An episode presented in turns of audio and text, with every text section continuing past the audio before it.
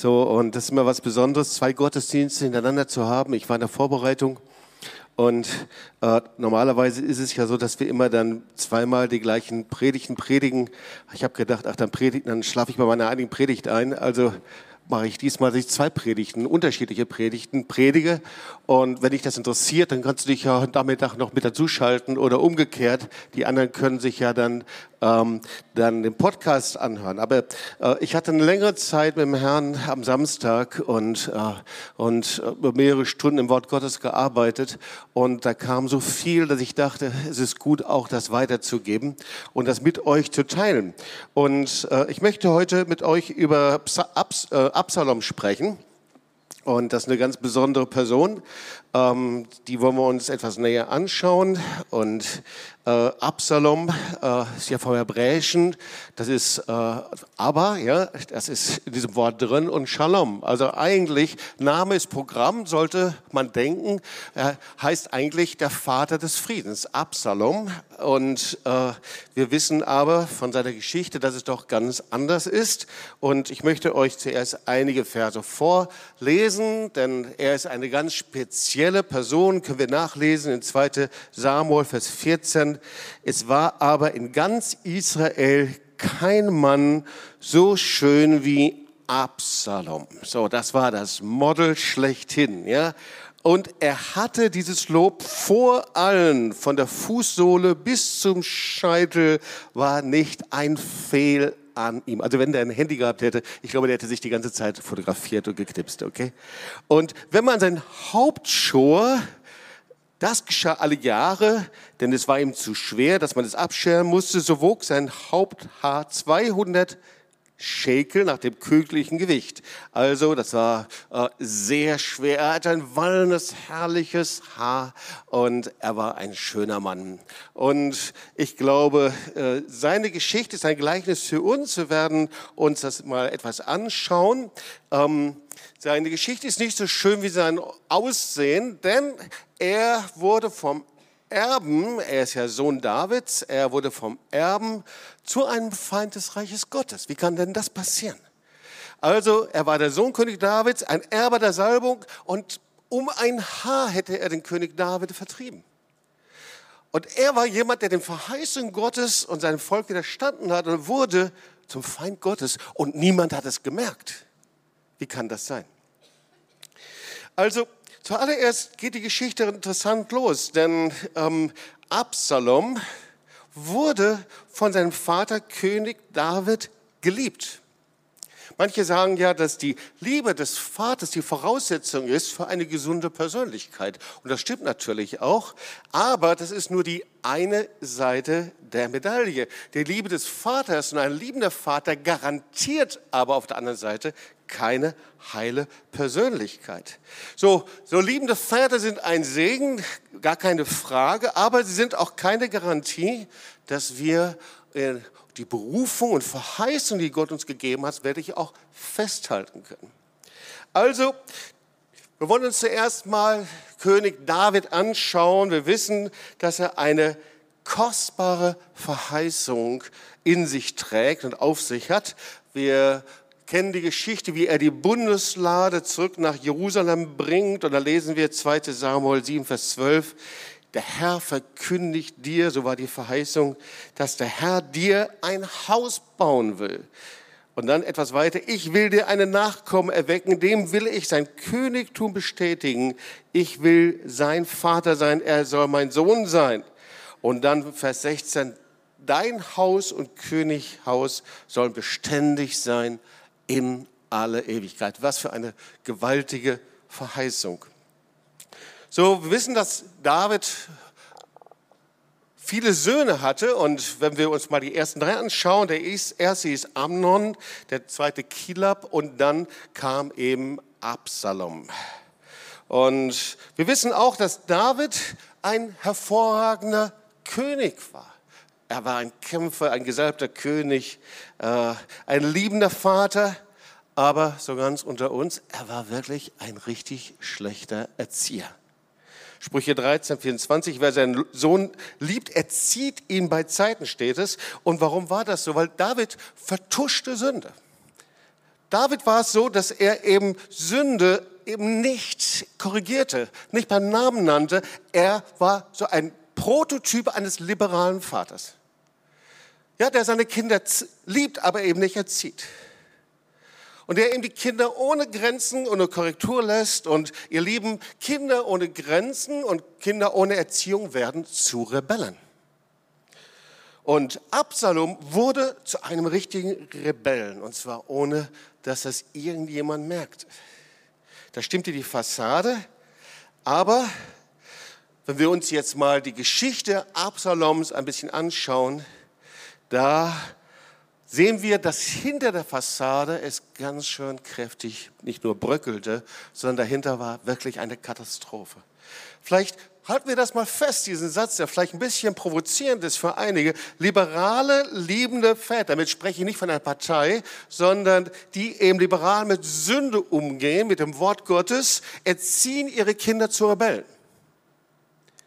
Und hinter der Kulisse dieser heilen Familie, da sah es völlig anders aus. Und zuallererst, wenn du mal den Vorhang ein bisschen beiseite schiebst, da siehst du, dass eben die Schwester von Amnon, die hieß Tamar, die wurde durch den ältesten Sohn, also durch den ältesten Bruder Amnon, wurde sie missbraucht und vergewaltigt. Amnon zerstört gnadenlos ihr Leben und wirft sie weg wie Dreck. Kannst du nachlesen in 2 Samuel, Vers 13. Und was passierte? Vielleicht wollen wir uns mal die Stelle anschauen. 2 Samuel 13, 19 bis 21. Schau mal, wie Absalom damit umgeht. Er spricht zu ihr, ist dein Bruder Amnon bei dir gewesen?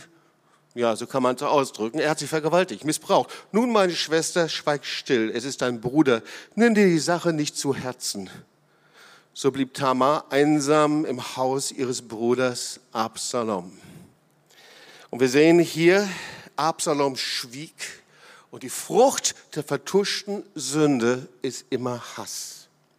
Und so wird Absalom zum Mörder seines Bruders Amnon. Das ist das Zweite, hinter der Kulisse. Es fängt ganz klein an. Hass beginnt immer hinter einem verschlossenen Vorhang. Aber irgendwann ist es die Entscheidung, dass ich die Gerechtigkeit selbst in die Hand nehme. Und hier, wir sehen es, David so dachte wohl, Absalom ist zu schwach, ich muss das selbst machen. Die Sprache des Hasses und der Rebellion ist, ich nehme die Gerechtigkeit selber in die Hand. Und was passierte? Absalom lädt seine Brüder zu einer Schafschur ein nach Baal Hassor. Und David sagt ab, er sagt, ich will selber nicht kommen und er ist wirklich beharrlich, Absalom bleibt wirklich dran. Und dann kommen also die Brüder und er lässt seinen Bruder Amnon, weil er so voller Hass ist, lässt er seinen Bruder von Knecht umbringen. Also ein Brudermörder ist er auch noch. Die anderen Brüder fliehen, kommen gerade noch so weg.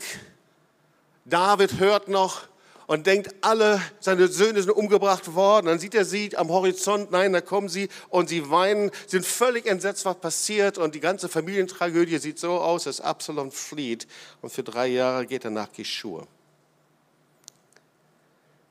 Und dann sehen wir, was weiter passiert nach diesen drei Jahren. Irgendwie Gras drüber wachsen lassen, so denken wir ja oft. Das hilft. Und so war es wohl auch hier bei Absalom. Er dachte, wenn ich da Gras drüber wachsen lasse, was passiert dann? So Kapitel 13, 39. Allmählich fand David sich mit Amnons Tod ab. Und so legte sich auch mit der Zeit sein Zorn gegen Absalom. Ja, was war Absalom für eine Persönlichkeit? Absalom, ich hatte es gerade schon erwähnt und ich hatte es schon vorgelesen, sehen wir in Kapitel 14, 25 und 26.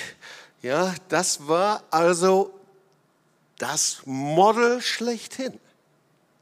Ja, ich möchte das nochmal lesen. In Israel gab es keinen Mann, der so schön war wie Absalom, von Kopf bis Fuß vollkommen. Die Leute bewunderten ihn. Ja, da war kein Spiegel, in den ich hineinschauen musste. Da war kein Selfie, den er nicht gemacht hat. Da war nichts, was er sich beobachtet und vor allen Dingen kein Haarschnitt, den er nicht beurteilen konnte. Haare links gelegen, Haare rechts gelegen, Haare lang bis hinten hin.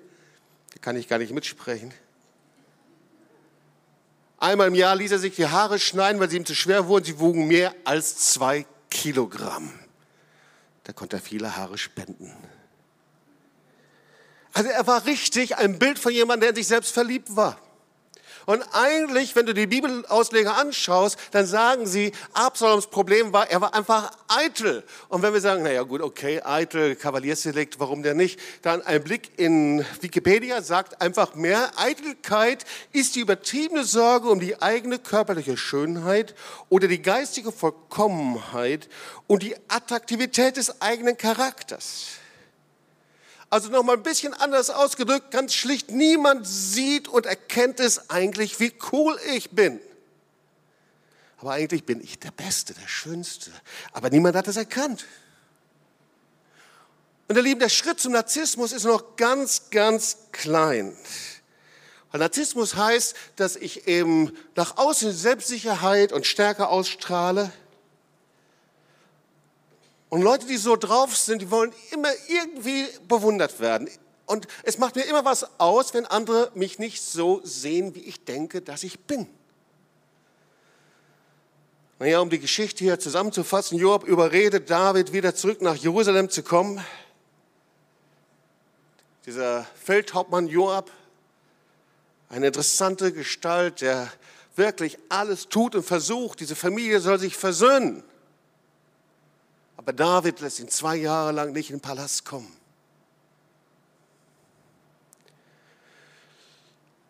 Also, das hatte ich vergessen zu erwähnen, nach drei Jahren kommt eben dann, äh, kommt Absalom nach Jerusalem und jetzt kommt es und äh, David lässt ihn nicht in den Palast kommen. Zwei Jahre lebt er neben dem Palast und immer wieder versucht, einen Termin zu bekommen mit David und dann irgendwann mal kurzerhand zündet er einfach das Feld von Joab an. Und natürlich, gerade wie es kommen musste, Joab kommt zum hingerannt und will mit Absalom sprechen.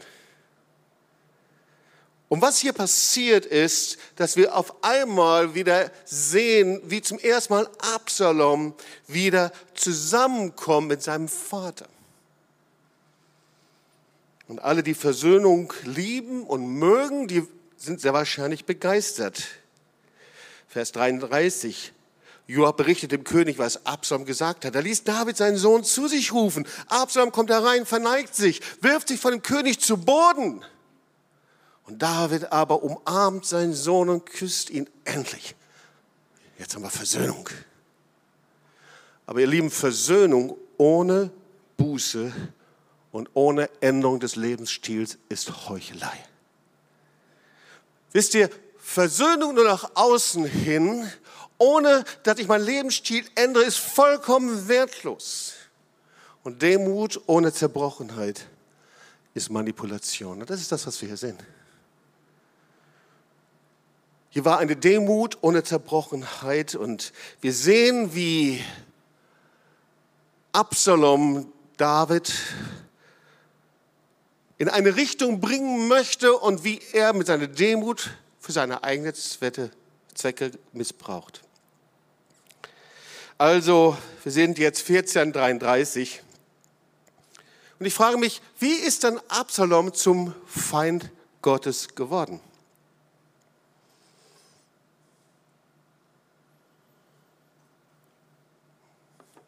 Ich finde, das Wasser zu trinken ist ja passend, weil es spannend ist wie Absalom zum Feind Gottes geworden ist.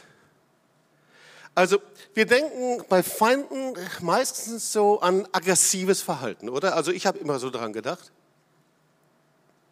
An Verfolgung. Aber viel gefährlicher sind, ich hoffe, dass das das richtige Wort ist, die geistlichen Trojaner. Wisst ihr, was ein Trojaner ist? Wisst ihr, was bei Tro Troja passiert ist? In Form eines Geschenks, so ein großes, war das ein Pferd, glaube ich, wurde aufgebaut und innen drin waren die Feinde und dann wurde das als Geschenk hineingeschoben und alle dachten, ein wunderbares Geschenk, sieht richtig cool aus. Und dann konnten sie da raussteigen und konnten Troja einnehmen. Und so jemand war Absalom. Er war im Gewand von Freundschaft, des Wohlwollens Er kam in einem Gewand des Segens. Und dann wollen wir mal lesen, was hier passierte.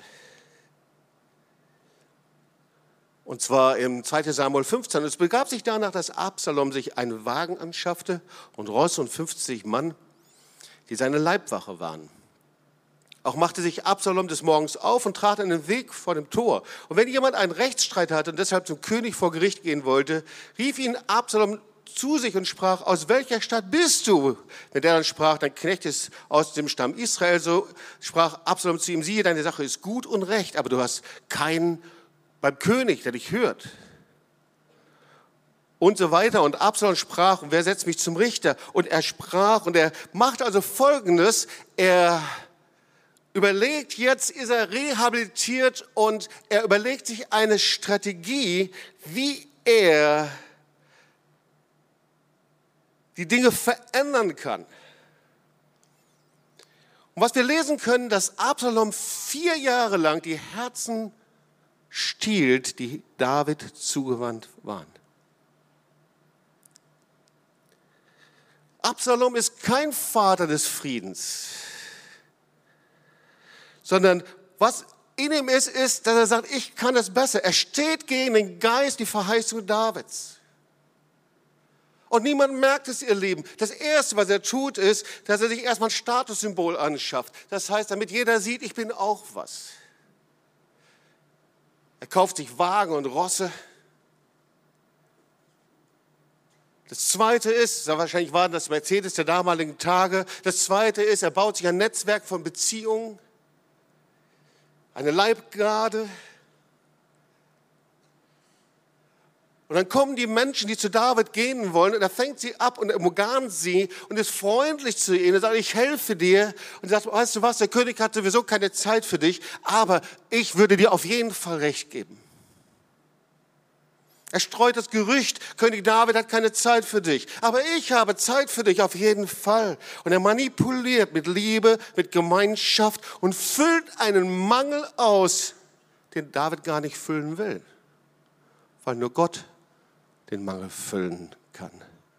Weil er sagt, er füllt allen Mangel aus nach dem Reichtum seiner Herrlichkeit. Und das ging vier Jahre lang. Er umgarnt sie. Er sagt, niemand hört dir wirklich zu, aber ich höre dir zu. Ich verhelfe dir zum Rest. Er griff sie, er küsste sie. Und da steht Vers 15, Kapitel 15, Vers 6. So stahl Absalom das Herz der Männer Israels. Absalom missbraucht Davids Vertrauen und stiehlt die Liebe und die Zuneigung von dem ganzen Volk Israel. Als ich darüber nachdachte, dachte ich, wow, irgendwie, das gibt es heute immer noch. Weil das Wort Gottes ist ja eindeutig. Und das sagt, unsere Herzen sollen allein ihm gehören, dem Plan des lebendigen Gottes. Wir dürfen unsere Herzen nur mit dem verbinden, was durch den Geist Gottes entstanden ist, was Geist Gottes pflanzt. Epheser 4, Vers 11. Und er selbst gab den Heiligen, die einen als Apostel, andere als Evangelisten, andere als Hirten, Lehre, damit die Heiligen zugerüstet werden zum Werk seines Dienstes. Und ich dachte mir, das ist interessant. Diese Art von Raub gibt es heute immer noch. Vorsicht, wenn Menschen Herzen rauben wollen und gleichzeitig mit ihren Hilfsangeboten etwas pflanzen, was gegen die Pläne Gottes steht. Vorsichtig, wenn Menschen eine größere Rolle spielen als die Pläne Gottes und die Verheißungen. Oh, Absalom, der Sohn Absalom, eigentlich Vater des Friedens, aber er hatte keinen Frieden mit seinem Vater, auch nicht Frieden mit seinem geistlichen Vater. Absalom ehrte die Salbung Davids überhaupt nicht, sondern er träufelte mit jedem Gespräch, mit jeder Umarmung, mit jeder Hilfe das Gift der Rebellion in ihre Herzen. Und nach vier Jahren war es dann soweit. Vier Jahre lang ging das, überleg mal. Und dann sammelte er 200 Männer in Hebron. Dazu noch den Berater Davids, den hat er auf seine Seite gezogen. Ahitophel, so heißt er.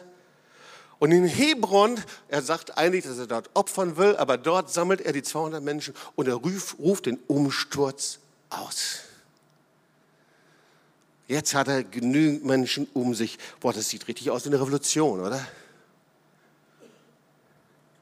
Manchmal denke ich, wenn ich mir so die Geschichte von Kirchen, Gemeinden anschaue, sehe ich auch eine Geschichte von vielen Gemeindespaltungen vor mir, wie die manchmal passieren. Deswegen, ich sage mir, ich will vorsichtig sein bei Verstehern, die mich gegen Gottes Pläne bringen oder gegen Apostel, Propheten, Hirten aufbringen. Und was passiert dann? Also er ruft diese Aufstand, diese Revolution aus im Hebron. Und ich frage mich, was passiert denn da mit König David? Also ich meine, König David, der hat Goliath besiegt. König David, das war ein starker Kriegsherr. König David, der hatte die Lade nach Jerusalem gebracht. Es war ein, ein, ein Freund und ein Liebling Gottes, David. Sie hatten gesungen, Saul schlägt tausend und David schlägt zehntausend. Und all das war auf einmal wie ausgelöscht. Wir müssen verstehen, ihr Lieben, wer Herzen raubt, widersteht der Salbung Gottes. Und auf einmal war es etwas wie ausgelöscht. Und obwohl David und seine Soldaten immer noch haushoch überlegen waren. Wir können nachlesen, es waren 600 Soldaten, 200 in Hebron. David hatte 600. Ist David sofort bereit, kampflos das Feld zu räumen. Wir lesen hier, er hört das Gericht. Diesem Gerücht wird gesagt, jeder Mann Herz hat sich Absalom zugewandt. Das stimmt eigentlich gar nicht. Aber so ist das, wenn Herzen geraubt werden. Auf einmal erscheint das, als ob alles, alles gegen dich steht. Und er hört, David, du bist ohne Unterstützung, du bist ohne Gunst Gottes. Und David war verzweifelt. Boah, so viele Verse. Ich würde am liebsten mit dir da durchgehen. Ich will dir nur zwei, drei Verse vorlesen. David floh mit seiner Familie und allen Anhängern aus der Stadt. Nur zehn seiner Nebenfrauen ließ er zurück, damit der Palast nicht unbeaufsichtigt blieb. Vers 16. Drama. Die Leute von Jerusalem weinten laut, als sie den König und seine Folge fliehen sahen. Und dann befiehlt er, dass die Bundeslade wieder zurück nach Jerusalem gebracht wird. Und Vers 30, David und die Menschen, die mit ihm gegangen waren, stiegen weinend den Ölberg hinauf. Als Zeichen der Trauer hatten sie ihr Gesichter verhüllt und liefen barfuß. Boah. Was ist da passiert? Und David lässt die Frauen zurück und Absalom hat nichts Besseres zu tun, als auf dem Dach des Palastes ein Zelt aufstellen zu lassen und die Frauen öffentlich zu vergewaltigen. Wie ist das Ende der Geschichte? Weißt du, Gott wendet das Blatt durch ein einfaches Gebet. Das finde ich faszinierend. 1 Samuel 15, Vers 31. Irgendwann in seiner Verzweiflung, da betet David nur ein Gebet. Herr, verneble ihren Geist, dass sie den Rat Ahitophels für Unsinn halten. Und genauso passiert es. Ahitophel gibt ihnen Rat, direkt David nachzujagen, solange er schwach ist. Aber, äh, aber sie äh, Sie glauben diesem Rat nicht. Sie wollen lieber ganz Israel sammeln und dann ziehen sie gegen David. Und um lange Geschichte kurz zu machen, da sehen wir den Feldhauptmann Joab, er jagt im Kampf Absalom. Und wir kennen diese Geschichte aus der Sonntagsschule oder aus anderen Geschichten. Und Absalom bleibt mit seinen Haaren in einer Eiche, Eiche, nicht Arche, in einer Eiche hängen. Und wir lesen es 2 Samuel 18, Vers 9. Und er schwebte zwischen Himmel und Erde. Und da sind also Absalom und seine Haare, seine Eitelkeit seine Selbstverliebtheit. Alles hängt da. Er verfängt sich. Da sind seine Haare, die sind ein Zeichen dafür, dass er bewundert werden will. Er, der sich selbst zum Berufenen ernannt hat. Da hängt er mit seiner ganzen Konkurrenz, mit seiner ganzen inneren Rebellion, mit seinem ganzen Wunsch, der Beste zu sein, er hängt da zwischen Baum und Borke, zwischen Ast und Erde.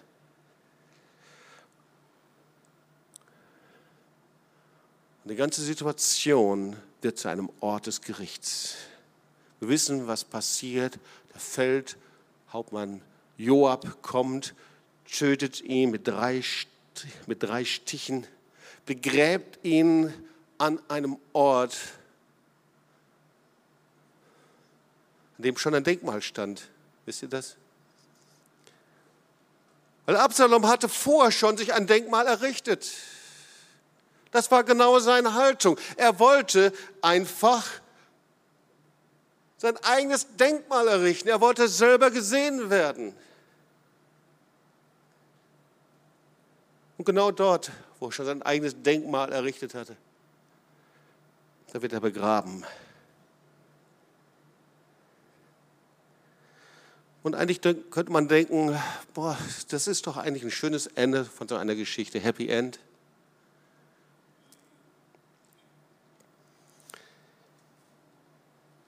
Joab kommt zurück, schickt einen Boten und dieser Bote berichtet David, dass sein Sohn Absalom getötet worden ist. David wollte das gar nicht. Aber David liebte seinen Sohn. Und wir können hier sehen, dass er beinahe alles verloren hätte, jetzt noch, immer noch. Eigentlich war die Schlacht schon vorbei, der Kampf war zu Ende und wiederum hätte er beinahe alles verloren. Denn er liebte Absalom mehr als Gottes Gebot und als sein Wort. Und wir wollen das auch noch mal lesen, denn das steht in 2 Samuel 19. Er hört also, vielleicht lese ich ab Vers 32, und wie geht es meinen Sohn, fragt David auch ihn. Ihm ist doch hoffentlich nicht zugestoßen. Der Sklave antwortet, so wie ihm möge es allen deinen Feinden ergehen, allen, die sich gegen dich auflehnen und dir schaden wollen. Diese Worte gaben David einen Stich ins Herz. Er stieg hinauf ins Turnzimmer des Stadttors und weinte. Da beklagte er ununterbrochen, mein Sohn Absalom, mein Sohn, mein Sohn, ach Absalom, wäre ich doch an deiner Stelle gestorben, ach Absalom, mein Sohn. Hör zu. Absalom hatte seine Tochter vergewaltigt. Absalom hatte seinen Sohn ermordet. Absalom hätte ihm beinahe seinen Thron, seine Verheißung geraubt. Absalom hat die Frauen auf dem Dach des Palastes vergewaltigt. Und hier ist Absalom, mein Sohn, mein Sohn, ach Absalom, wäre ich doch an deiner Stelle gestorben.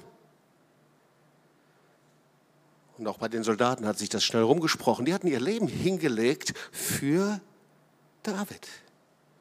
Und es hatte sich herumgesprochen, dass David über den Tod seines Sohnes verzweifelt war. Ihre Freude über den Sieg war wie weggeblasen. Auf einmal kam wie ein Frost über sie.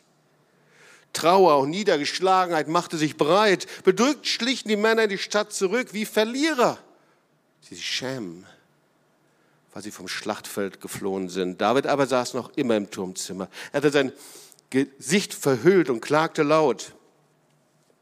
Mein Sohn Absalom, ach Absalom, mein Sohn. Und irgendwann mal hat der Feldhauptmann Joab die Faxen wirklich dicke. Da ging Joab zu ihm und wies ihn zurecht. Er sagte, deine Soldaten haben dir heute das Leben gerettet und nicht nur dir, sondern auch deinen Söhnen und Töchtern, deinen Frauen und Nebenfrauen. Und was ist der Dank? Du benimmst dich so, dass sie sich für ihre große Tat nur schämen können. David war ein liberaler Vater, der Sünde und Wahrheit nicht konfrontierte und nicht beim Namen nannte.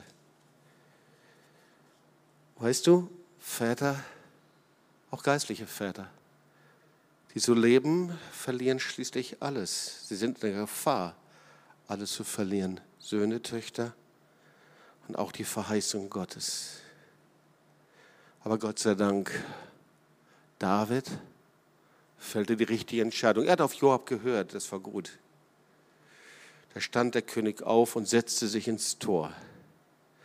Er kehrte zurück nach Jerusalem und er versöhnte sich mit den Stämmen Israels und mit seinen Verfolgern. Ich möchte zu Ende der Predigt zwei, drei Fragen stellen. Na klar, jeder von uns erlebt Vaterschaft anders und wir sehen uns danach nach Liebe des Vaters, liebenden Väter. Und jeder, der eine Familie hat, will ein liebender Vater sein, ist doch klar. Aber willst du auch Erziehung? Willst du Anleitung?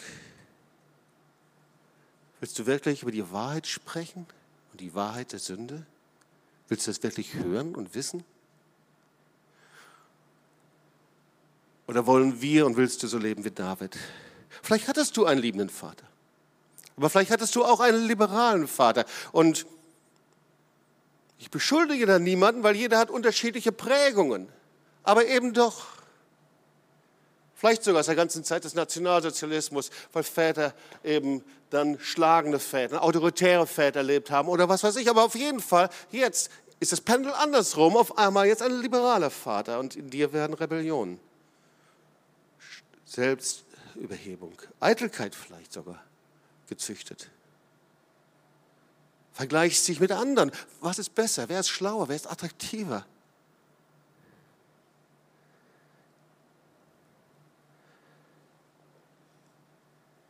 Und vielleicht sind wir so wie Absalom.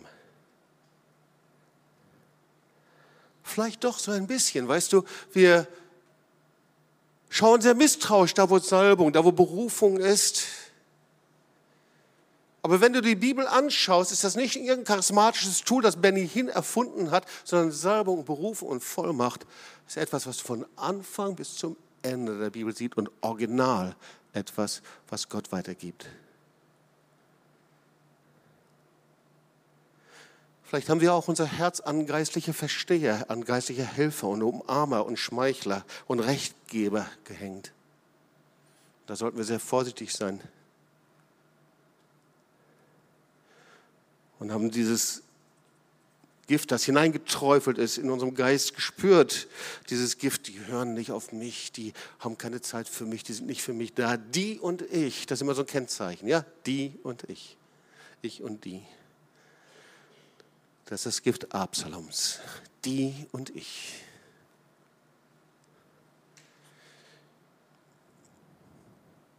Absalom und die Geschichte Absaloms, die warnt uns vor einem Leben, hinter einer Fassade.